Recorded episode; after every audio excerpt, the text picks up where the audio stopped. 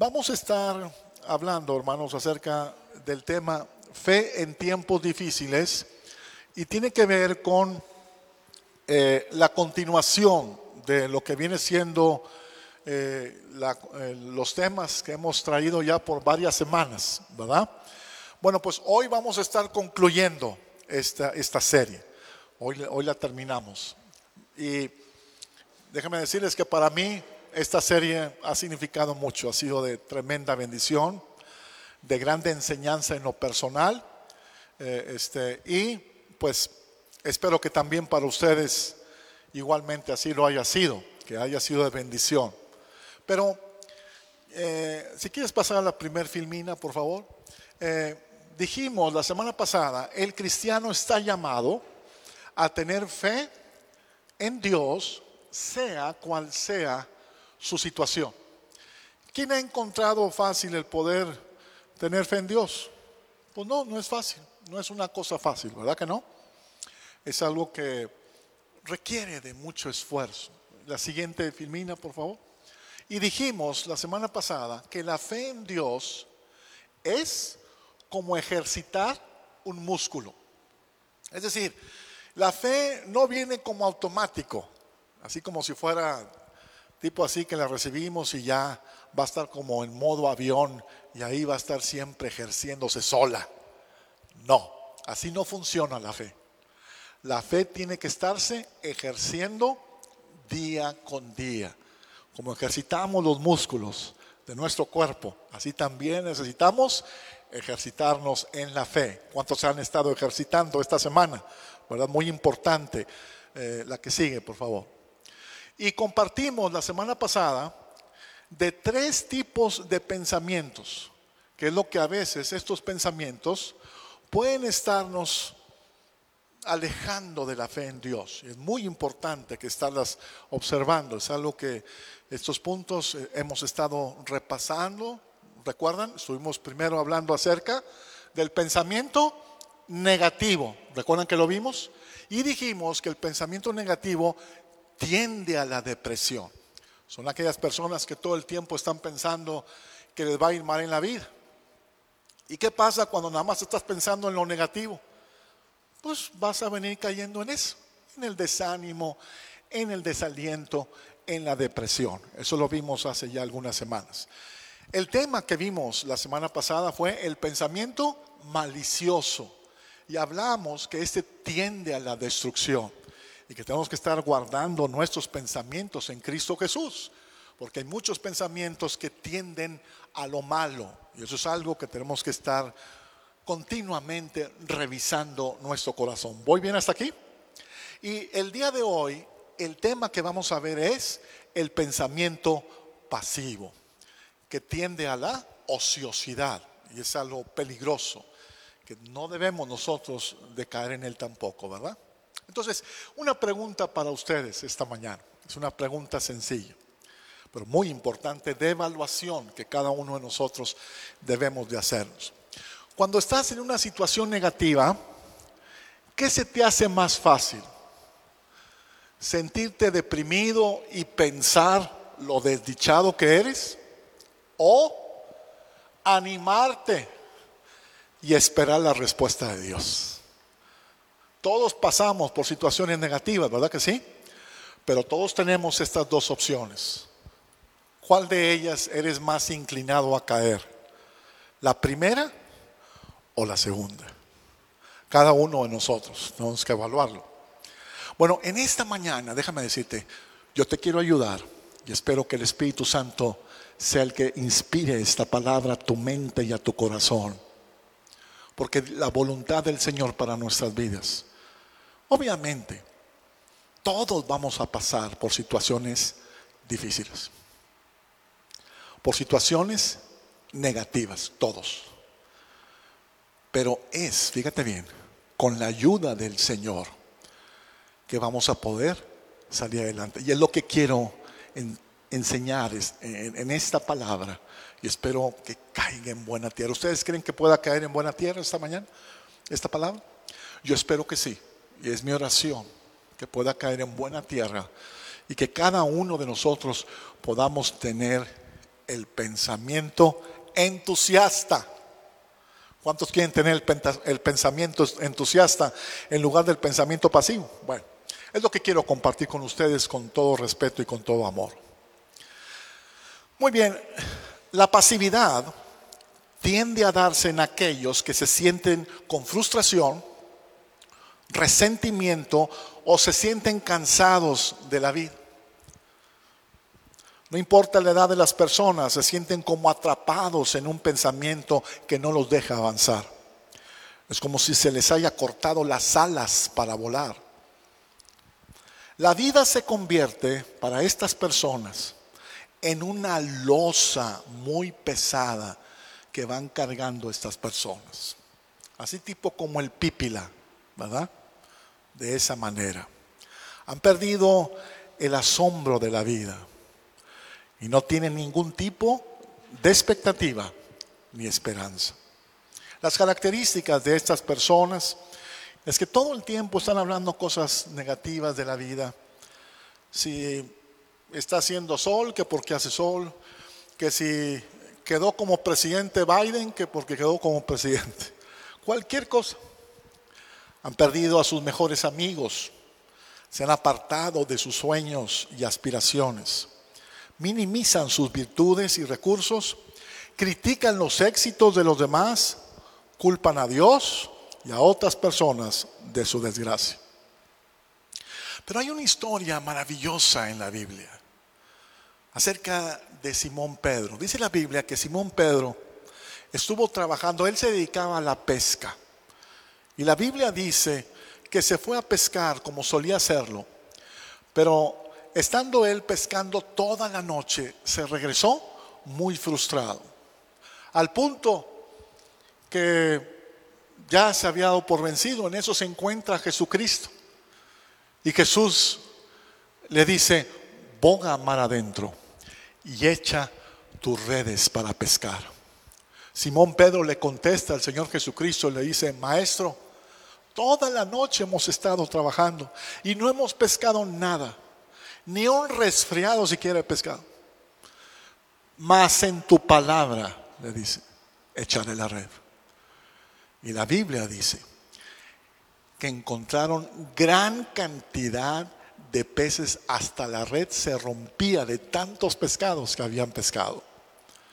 Y Simón se acerca con el maestro y le dice, apártate de mí, Señor, que soy hombre pecador. Y Jesucristo le voltea a ver a Simón y le dice, Simón, he aquí que desde hoy serás pescador de hombres. Y la vida de Simón nunca volvió a ser la misma. Él vino a tener un encuentro personal con Jesucristo. ¿Qué fue lo que le llevó? Te pregunto esta mañana. ¿Qué fue lo que le llevó a Simón Pedro encontrarse con ese Jesús tan maravilloso? Su frustración. Eso fue lo que lo llevó con él. Su desesperación. Que las cosas no le estaban saliendo como le esperaba. Yo no sé cuántos de los que estamos aquí a lo mejor tú te sientes así.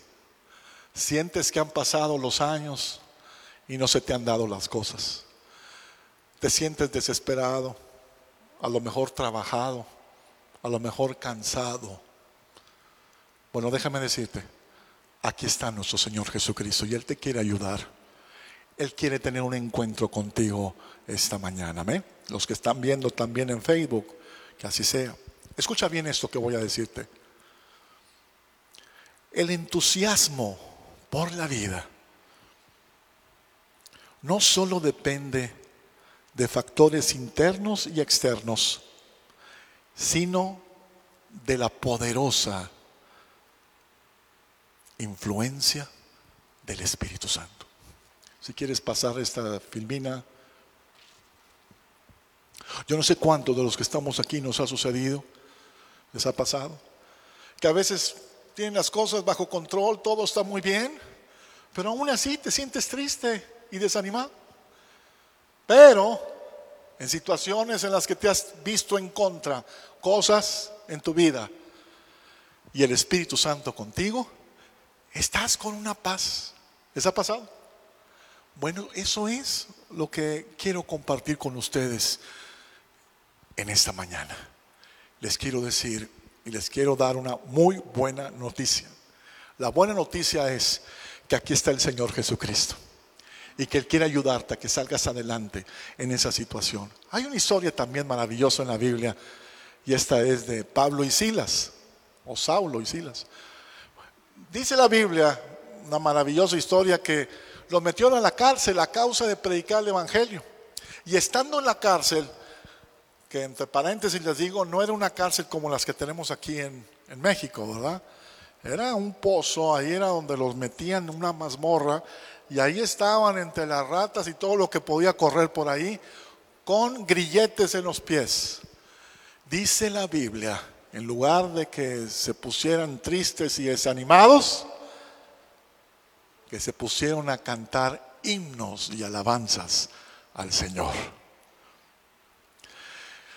Y dice la Biblia que cuando empezaron a cantar esos himnos, empezó a temblar, no el temblor que tuvimos aquí hace poquito, hermanos, un temblor de adeveras, que sacudió las cárceles y salieron libres gracias al poder manifiesto del Señor. Le das gracias a Dios por ello, hermanos. ¿De qué estoy hablando aquí? Estoy hablando acerca de la actitud del corazón. Y pensando en esto, pensando precisamente que a veces vienen a nuestra mente pensamientos pasivos donde dices, yo ya mejor, ya no voy a hacer nada. Yo ya mejor me quedo en mi casa y que pase lo que tenga que pasar. ¿Verdad? Eso no es la voluntad del Señor. Yo le preguntaba al Señor, Señor, permíteme poder entender y ver cómo poder hacer que el pensamiento pasivo y de frustración no esté reinando en nuestras mentes. Que porque está la situación difícil, que no esté gobernando en nosotros ese pensamiento. Así es que estuve revisando varias palabras. Una palabra que siempre a mí me ha gustado, y se lo digo aquí sinceramente, es la palabra pasión. Y yo decía, Señor, pues a lo mejor esta es la palabra. Así es que voy a la, a la Biblia para encontrarme algunas definiciones de pasión, porque me gusta el término tener pasión por Dios. Pero siendo sinceros con ustedes, las referencias que tengo de esa palabra en la Biblia son referencias que tienen que ver con la pasión negativa, la pasión por la concupiscencia y esas cosas. Yo ahorita no tengo el tiempo para ver todas esas citas. Yo le dije, Señor, pues dame otra palabra, Señor. Pero yo quiero traerles una palabra de ánimo a mis hermanos este domingo. Así le decía yo al Señor. Y el Señor me dio esta palabra. ¿Quieren saber cuál es? ¿Quieren saber qué palabra es la que el Señor me dio para cada uno de ustedes el día de hoy? La palabra es entusiasmo. ¿Eh? Ahora di conmigo, entusiasmo. No, no, no, no, no es. A ver, otra vez. Entusiasmo. ¿Verdad? Es muy importante esa palabra. Y la palabra entusiasmo viene del griego, que significa enteos, en, dentro, y teos, Dios. Enteosasmo, entusiasmo. Entonces cada vez que tú hablas acerca del entusiasmo, estás hablando que Dios está en ti. Ese me gustó más esa palabra. Y está ahí en la palabra de Dios. Ahorita vamos a ir viendo algunos ejemplos eh, maravillosos acerca del entusiasmo. ¿Por qué? Porque la tendencia del corazón del hombre, por lo general, es pensar que nos va a ir mal en la vida. Y esto no es así. Al contrario, y es lo que quiero compartir con ustedes en esta hora. ¿Si siguen aquí conmigo? Entonces, ¿qué necesitamos? Necesitamos estar llenos del Espíritu Santo. Es el Espíritu Santo de Dios que va a cambiar, escúchame bien, va a cambiar todo tu entorno. Es el Espíritu Santo el que nos inspira vida a cada uno de nosotros. Es muy necesario que incorporemos al Espíritu Santo en nuestro léxico y lo incluyamos siempre en las actividades de cada día. Él es una persona que conoce las cosas más profundas de Dios, pero también, déjame decirte, que conoce las cosas más profundas que hay dentro de tu corazón. Es el Espíritu de Dios. Jesucristo cuando estuvo aquí en la tierra, él dijo, es necesario que me vaya para que venga el consolador y para que esté con ustedes para siempre. Ese Espíritu Santo es el que tú y yo necesitamos para tener entusiasmo en la vida. El Espíritu de Dios es el que inspira un nuevo ánimo. Si a lo mejor estamos escuchando por todos lados malas noticias, ¿quién ya se cansó de malas noticias? Oye, todos los días estar oyendo ese Manuel de la U, bueno, con todo respeto, ¿verdad? Oye, llega un momento en donde ya dices tú, ay, ¿verdad? Hace falta buenas noticias, ¿verdad? Y el Evangelio precisamente son qué? Buenas noticias. Bueno, el Espíritu Santo es el que te va a inspirar en tu vida a que le creas a Dios y que Él está contigo y que Él te va a sacar adelante. Hay un versículo en la Biblia hermoso que está en Hechos, en el capítulo número 17, versículo 28. Fíjate lo que dice. Porque en Él vivimos y nos movemos y somos. Qué interesante. En el Señor vivimos, pero luego dice, ¿y nos qué? Movemos. Y somos. Tenemos que movilizarnos en la obra de Dios. Tenemos que estar entusiastas. Ahora, aquí en Monterrey habrá gente que sea entusiasta. Sí, hay gente que es entusiasta. Para varias cosas. Voy a preguntar aquí ¿verdad? De manera aleatoria. De como, ¿de qué cosas tú estás entusiasmado? Que no tenga nada que ver ahorita, vamos a hablar primero cosas que no tengan nada que ver con Dios, ¿les parece? A ver, vamos a empezar aquí con Juanita. A ver, Juanita, dime por favor, ¿qué cosas te entusiasman de la vida?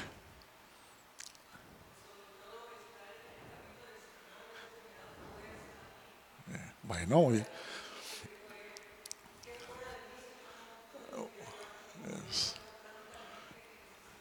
Ay, Señor. Qué hermoso, ¿verdad?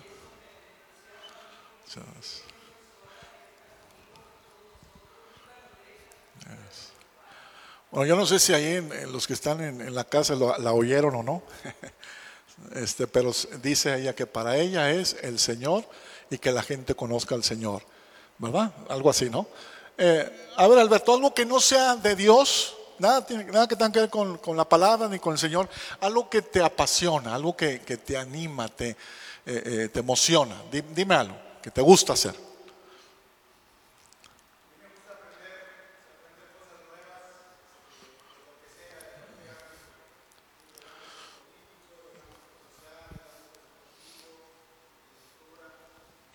Muy bien, excelente. Bueno, hoy en el grupo de las 10 eh, hubo varios, varias opiniones, ¿verdad? Uno, uno dijo jardinería. ¿A quién le gusta la jardinería? Levanta la mano. Bueno, hubo alguien ahí que dijo jardinería. Y luego hubo otro, otro que dijo este, eh, lo que son también algo, algo similar a lo tuyo, algo que tenga que ver con finanzas. Algo.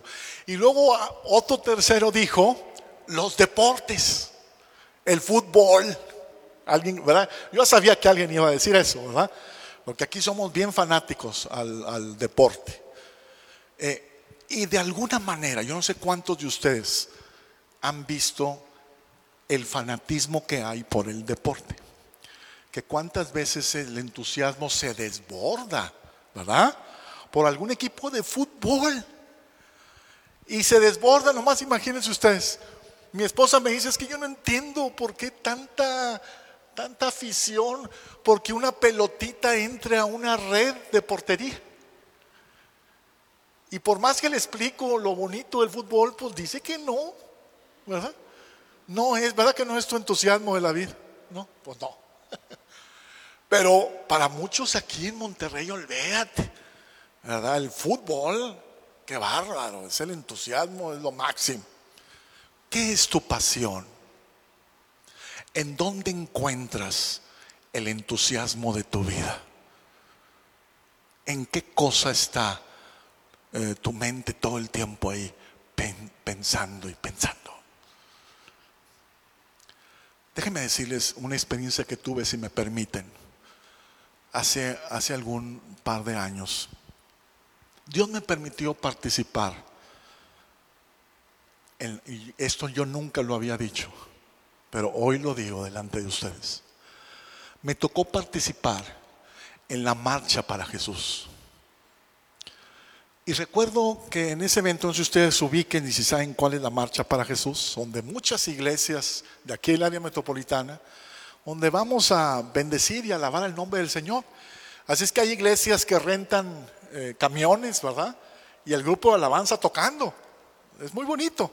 No sé cuántos de ustedes alguna vez han estado en la marcha para Jesús, pero esta pasada fue algo especial para mí. Y como yo no iba así con alguien aquí de la congregación, sino que iba solo, me tocó unirme a un grupo de una iglesia que ahorita omito su nombre. Si alguien quiere saber qué iglesia es, acérquese conmigo y al final yo le digo qué iglesia es, ¿verdad? Pero para no ventanear ninguna iglesia ahorita. Y me uno al grupo y de veras créanme, esto que voy a decir no lo estoy exagerando tocó el Señor mi corazón de una manera tan especial en ver cómo estos jóvenes alababan a Dios con todo su corazón, que yo hacía mucho que yo no lo veía. Y yo decía, Señor,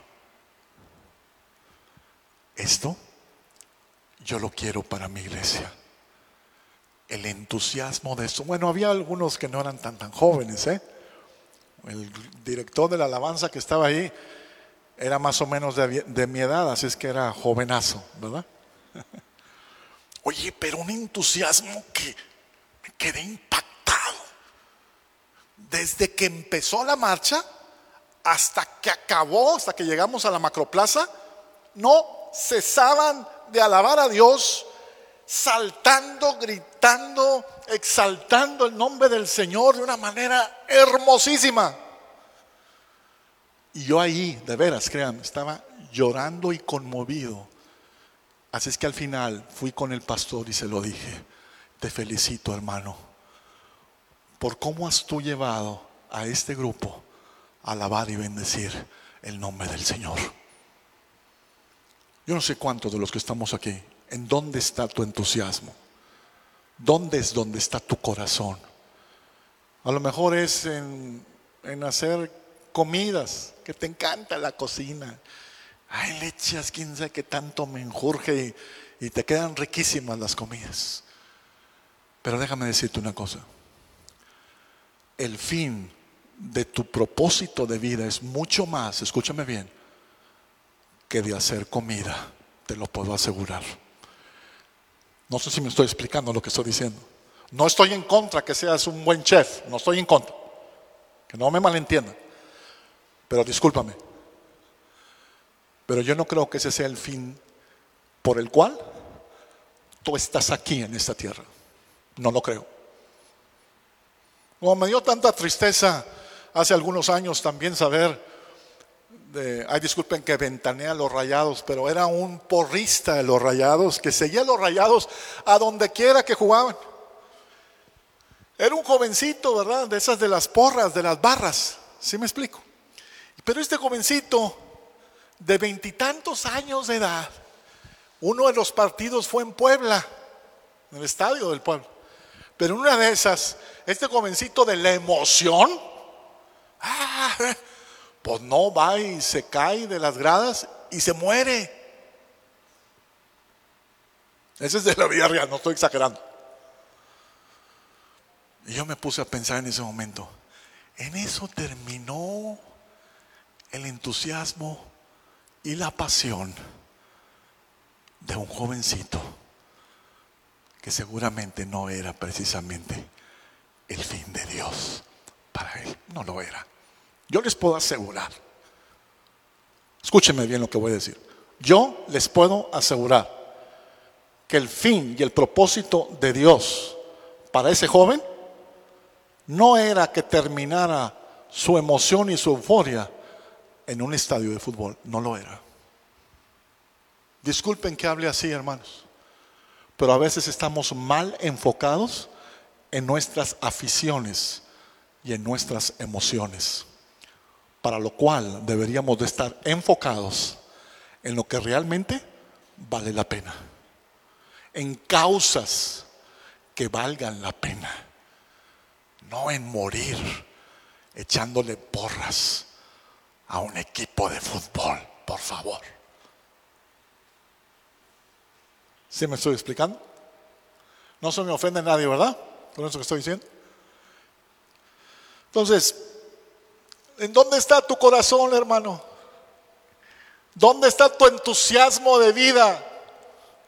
En base a donde está tu tesoro, dice la Biblia, ahí está y ahí estará tu corazón. Entonces quiero compartir con ustedes, si me permiten, ¿verdad? De cinco puntos, con lo cual quiero aterrizar este mensaje, que es muy importante en nuestras vidas. ¿Qué cosas valen la pena que tú te entusiasmes? Amén. ¿Quién quiere saber? La primera de ellas, que es muy importante, si quieres pasarla por favor ahí, la número uno. La número uno es conocer a Dios. Esa debe de ser uno de los entusiasmos más grandes que tú y yo y las aventuras más grandes de vida. Dice en el Salmo 42, versículo 1, como el siervo brama por las corrientes de las aguas. Así clama por ti, oh Dios, el alma mía. No se me olvida la manera como mis hijos pedían de comer cuando eran pequeños. No se me olvida, y a mi esposa tampoco.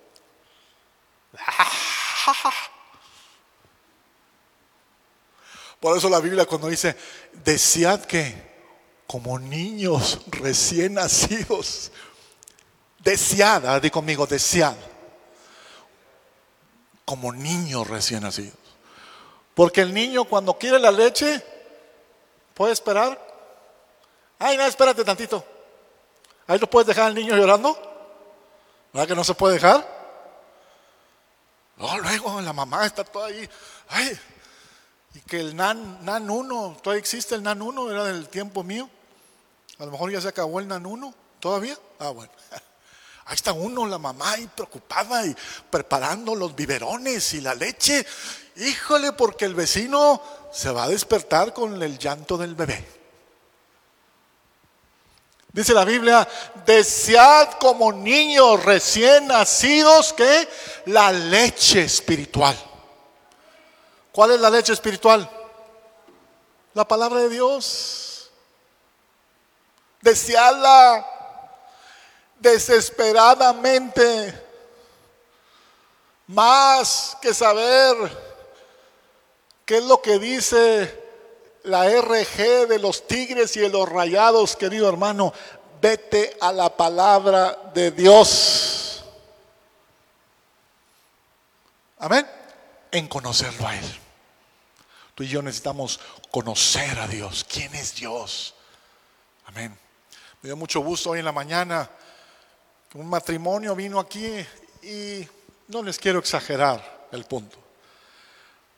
Pero al final me dicen, la persona que los invitó, hermano, si puede darles unas palabras. Estaban llorando. Ni siquiera tuve que explicarles tanto tan quebrantados con el mensaje. Recibieron a Cristo en su corazón. Los dos. Les regalamos las Biblias. Y dijeron, aquí vamos a estar el próximo domingo. Porque cuando una persona tiene hambre, busca la palabra. No tienen que estar detrás de ellos.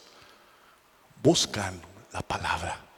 Hay que conocer a Dios. Es el punto número uno. ¿Están de acuerdo conmigo? Número dos, muy importante, ¿en qué debemos de entusiasmarnos? ¿Sí? qué debemos de entusiasmarnos? Número dos. La que sigue, por favor. Trabajar esforzadamente. Dice en Eclesiastés, en el capítulo número 9, versículo 10, todo lo que esté en tu mano para hacer, hazlo, pero luego dice, con todo empeño. En otra versión dice, con todas tus fuerzas. Tenemos que esforzarnos. En el trabajo donde tú estás, sé el mejor. No llegues ahí a tu trabajo. ya llegué. No podemos llegar así. Tenemos que llegar, hermano, con toda la actitud y haciendo lo mejor posible todo el trabajo que estamos haciendo esforzadamente. Y que no sea que nosotros queramos recomendarnos a nosotros mismos, sino por nuestro buen trabajo es que nos recomiendan. El punto número tres, si quieren pasarlo. Y este es uno de los que a lo mejor no estamos muy acostumbrados, ¿verdad? Es vivir en santidad.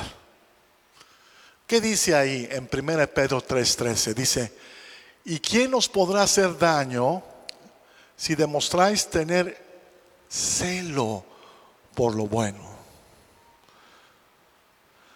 Una de las cosas que Dios quiere hacer, queridos hermanos, Dios quiere que nosotros podamos ser la luz y la sal de la tierra en donde quiera que estemos. Con las personas que tú convives, ahí que seas luz ahí que seas la sal de la tierra, que continuamente estés tú reflejando el carácter de nuestro Señor Jesucristo. ¿Cuál es el carácter cristiano?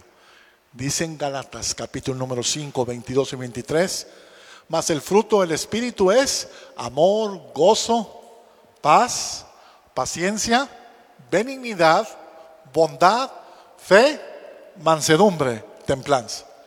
¿Sí están de acuerdo? Entonces el tercero de ellos, que debemos de estar entusiasmados. ¿Quién está entusiasmado por ser santo? El Señor lo dijo, ¿verdad? Sed santos como yo soy santo. ¿Verdad? Ese debe de ser un entusiasmo grande que debemos de tener. Número cuatro, por favor. En el servicio a Dios. Qué hermoso. Y eso está en Romanos, en el capítulo número 12 versículo 11. Dice, nunca te falte, y esa es en la versión de las Américas, ¿eh? Ahí está la palabra entusiasmo. Fíjate lo que dice. Nunca te falte qué? Entusiasmo. Mantén tu fervor espiritual sirviendo al Señor. Qué hermoso. Bueno, nosotros venimos aquí a la iglesia y que de repente te hablan de la iglesia y te dicen, oye hermano, pues ahora te tocó en la puerta ser ujier. Ay, no, hermano, no me quiero perder la predicación. es un privilegio el que sirvamos al Señor. Oye, que hay necesidad de limpiar las sillas. Sí, hermano, yo estoy. Yo puesto. Y eso es algo que debe de entusiasmarnos. A ti y a mí. Es colabora, involúcrate en el servicio a Dios. Y el número cinco y último que quiero compartir con ustedes, hablar de Cristo con todas las personas que podamos. Me encanta ese versículo que está en Judas, capítulo número 22. Y algunos que dudan, que dice, convencerlos. A otros, salvad, arrebatándolos del fuego. ¿De qué, juego, de qué fuego, perdón, de qué fuego estamos, está hablando aquí este pasaje? Cuando dice arrebatándolos del fuego, del infierno. Está hablando literalmente del infierno. Nosotros creemos que existe el infierno. Existe el cielo, existe el infierno. No es cierto que existe el purgatorio. Eso es una doctrina equivocada de la palabra de Dios de, perdón, de, un grupo religioso que dice que existe el purgatorio. El purgatorio no existe. Es una mentira. Solamente existe el cielo y el infierno. Lo único bíblico es el cielo y es el infierno. Y cuando habla aquí de arrebatándolos del fuego, eso es literal lo que estamos haciendo. Los estamos salvando de la muerte eterna en el fuego. Por eso es muy importante cada uno de nosotros que nos involucremos en la obra del Señor siempre. Si siguen ahí conmigo, hermanos, quiero hacer este cierre, y es un cierre muy, muy hermoso. Eh, mantengan la atención, por favor, que yo sé que va a bendecir sus vidas. Escucha esto que voy a decir. La vida más feliz es aquella cuando te emociona pensar que lo que está por venir será mucho mejor que el presente. Lo voy a volver a decir esta frase. Esta frase no la leí en ningún libro, el Señor me la dio. Se lo voy a decir despacito otra vez. La vida más feliz es aquella cuando te emociona pensar que lo que está por venir es mucho mejor que el presente. ¿Cuántos lo creen así? Amén. Así lo dice la Biblia. Cosas que ojo no vio, ni oído oyó, ni han subido en corazón de hombre, son las que Dios tiene preparado para los que le aman. Qué hermoso. Es cuando podemos recordar momentos de gran alegría que se nos vienen a la mente. ¿Tienes tus recuerdos de alegría, hermano? Pero que aún, fíjate, que aún guardas aquí en tu corazón,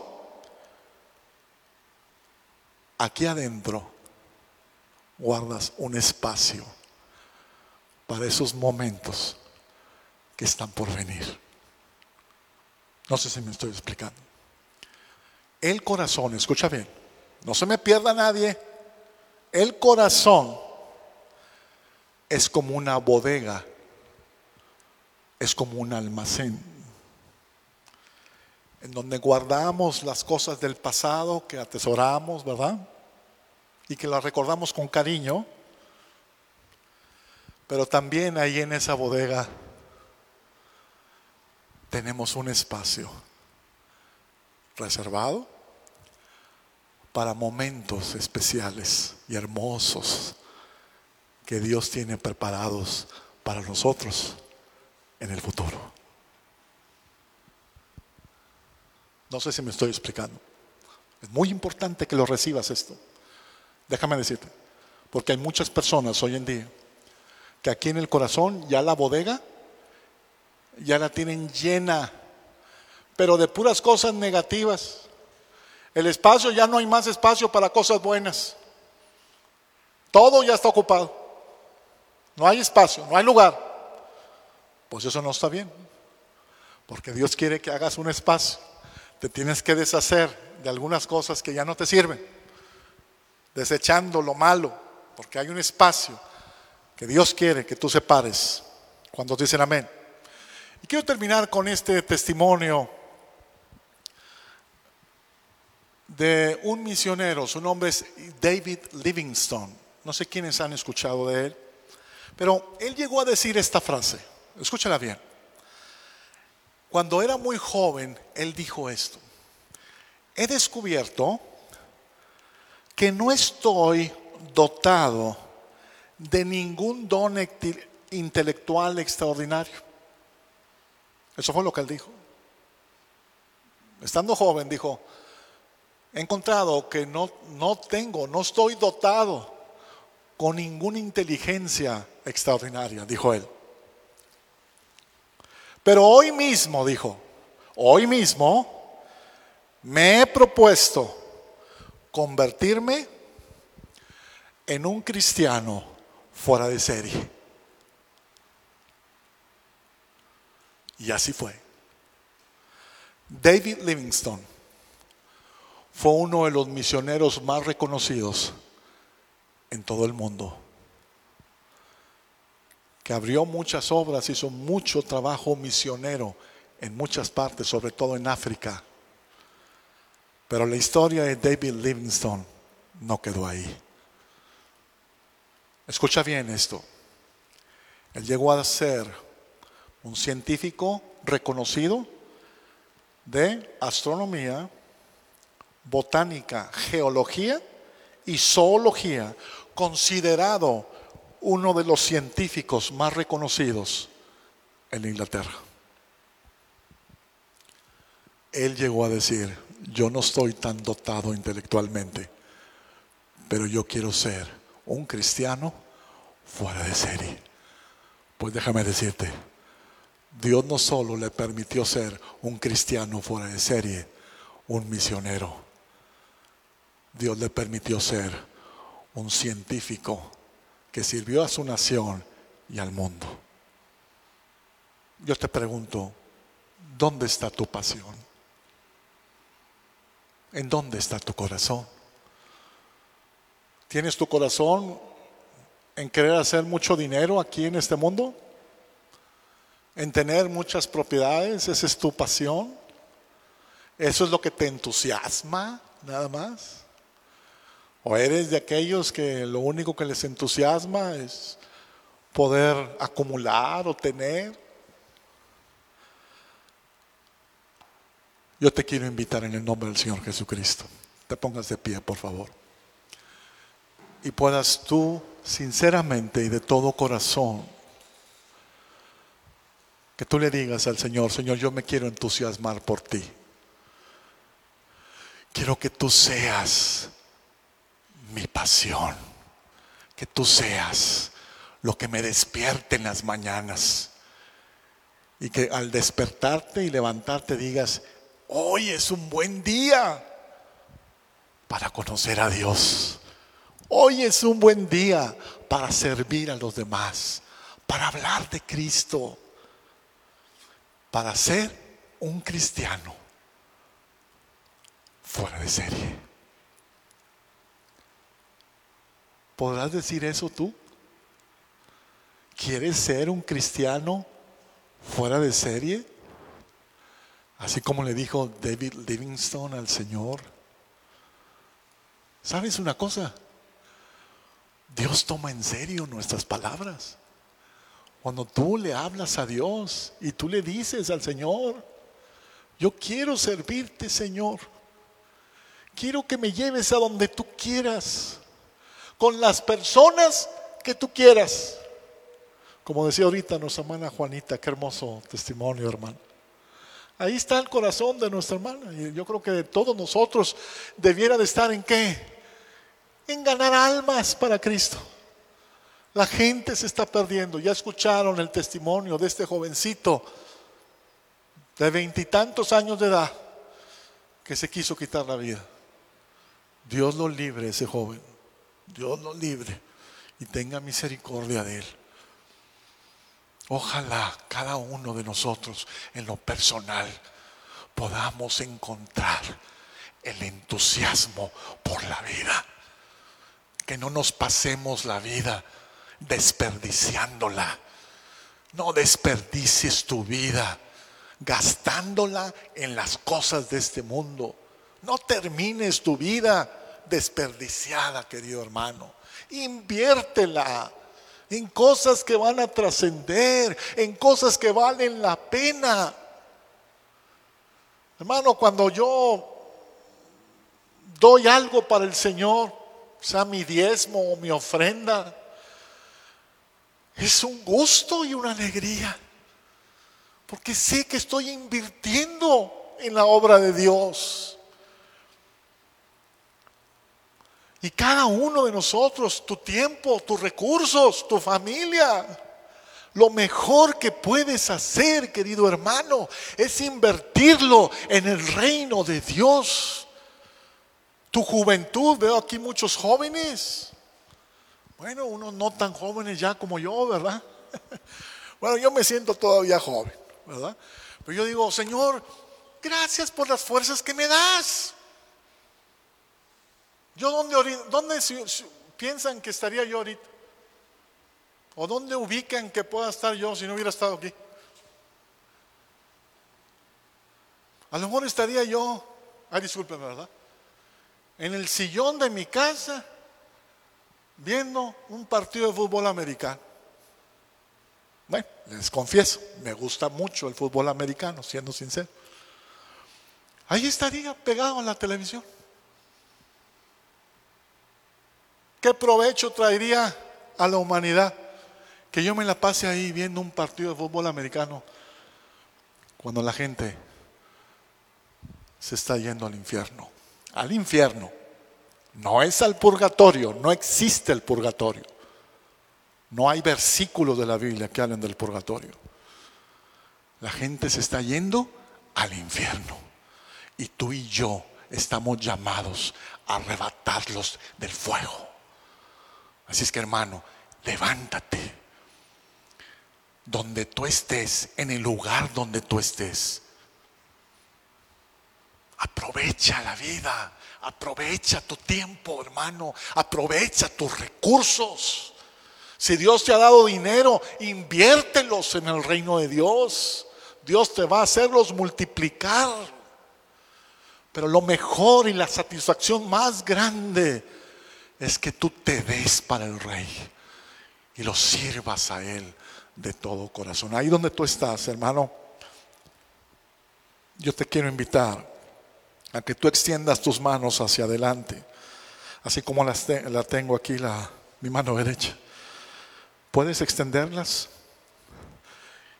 Y dile ahí al Señor, con tus propias palabras, dile, Señor, aquí está mi vida. Te la entrego a ti, Señor. Te la ofrezco a ti como ofrenda viva toda completa a ti, Señor. ¿Le puedes decir eso al Señor ahí con tus palabras? Puedes decirle allá al Señor, me ofrezco, me ofrezco ante ti, en el nombre de Jesús. En el nombre de Cristo Jesús. Padre, yo te doy muchas gracias por la exposición de tu palabra. Gracias que tú, Señor, la envías con el propósito que tú quieres, Señor. ¿Cuánto te pido, Padre, que tú nos hagas más conscientes de la hora que estamos viviendo?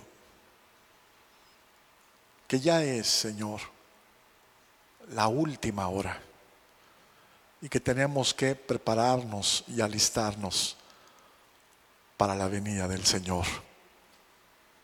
Que no desperdiciemos nuestro tiempo, nuestros recursos en cosas superfluas, en cosas que perecen. Padre, que podamos invertir nuestra vida en cosas que permanecen. Quita de nosotros el pensamiento pasivo y danos, Señor, un pensamiento entusiasta por tu obra, por tu reino. Que siempre, Señor, estemos dispuestos a pelear la batalla de la fe. Quita todo desánimo, quita todo desaliento en tu iglesia, los que están aquí físicamente, como los que están viendo ahorita por Facebook Padre, a todos trae tu bendición, Señor. Levanta tu iglesia, Padre, en el nombre de Cristo. Despierta tu iglesia.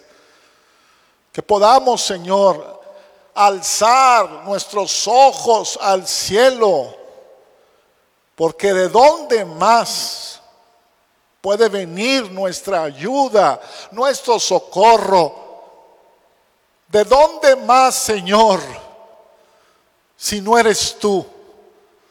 Perdónanos, Padre, porque hemos desperdiciado mucho de nuestro tiempo y mucha de nuestra energía, de nuestras capacidades, Señor, de nuestro dinero, lo hemos invertido malamente. Y Señor, no hemos sido diligentes. Perdónanos, Señor. Y te pido, Señor, que tú nos impulses a todos nosotros, Padre, en el nombre de Cristo Jesús, a vivir decididamente para ti y que podamos invertir estos últimos años de nuestras vidas que nos queden, que lo podamos invertir en tu obra y en tu reino y que tú bendigas, Señor, la obra de nuestras manos. Hazlo por tu Espíritu, Señor, y bendice a tu iglesia. Y ahora, mis amados hermanos, que la bendición del Dios omnipotente, la gracia y favor de nuestro Señor y Salvador Jesucristo y la comunión con el Espíritu Santo sea sobre cada uno de ustedes, sobre sus familias y sobre todo el pueblo de Dios, ahora y siempre. Amén y amén.